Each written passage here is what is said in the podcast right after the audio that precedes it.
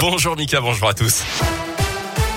Et à la une aujourd'hui, le projet de loi sur le pass vaccinal finalement adopté tôt ce matin en première lecture par les députés à l'Assemblée nationale avec deux jours de retard sur le calendrier prévu à cause d'une suspension de séance de nuit obtenue par l'opposition et à cause aussi des propos polémiques d'Emmanuel Macron sur les Français réfractaires au vaccin.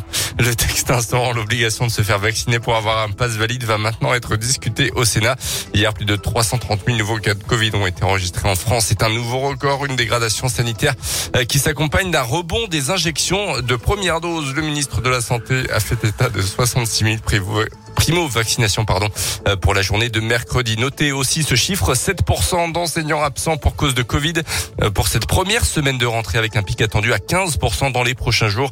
Euh, selon Jean-Michel Blanquer, le ministre de l'Éducation, le conseil scientifique avait estimé à au moins un tiers les profs qui pourraient être touchés par le coronavirus d'ici la fin du mois de janvier dans le pays. Dans le reste de l'actualité en Auvergne, les services de la T2C perturbés par la crise sanitaire. Vous l'avez peut-être remarqué depuis la semaine dernière, certains trajets ne sont plus assurés à Clermont et dans l'agglomération.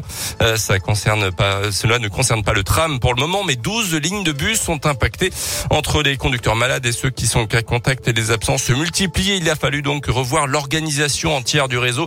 Les perturbations devraient durer au moins jusqu'au 14 janvier. On fait le point avec Eric Gauthier, le responsable marketing de la T2C. Au niveau du personnel de conduite, on est euh, autour de 20% d'absentéisme. On a supprimé euh, en semaine 64 courses sur un total de 2000. Donc c'est moins de 3%. On a essayé de programmer ces suppressions de la manière euh, la moins pénalisante en évitant le plus possible les heures de pointe ou d'hyperpointe, notamment le matin, en évitant évidemment les services qui ont des vocations études et en essayant de les répartir le plus possible pour qu'il n'y ait pas euh, une ligne euh, pénalisée plutôt qu'une autre. Euh, le détail des perturbations à retrouver sur l'appli T2C ou sur le site t2c.fr. En bref, le saisonnier soupçonné de violence sur son colloque à Besse dans la nuit de dimanche à lundi a été mis en examen puis placé sous contrôle judiciaire d'après la montagne. D'ici son procès pour violence volontaire aggravé, il a interdiction de paraître dans le département du Puy-de-Dôme.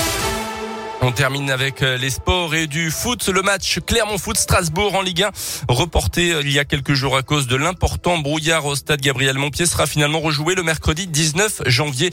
Décision de la Ligue de foot professionnel qui ne semble pas vraiment satisfaire les deux clubs qui avaient proposé de jouer le week-end du 29-30 janvier.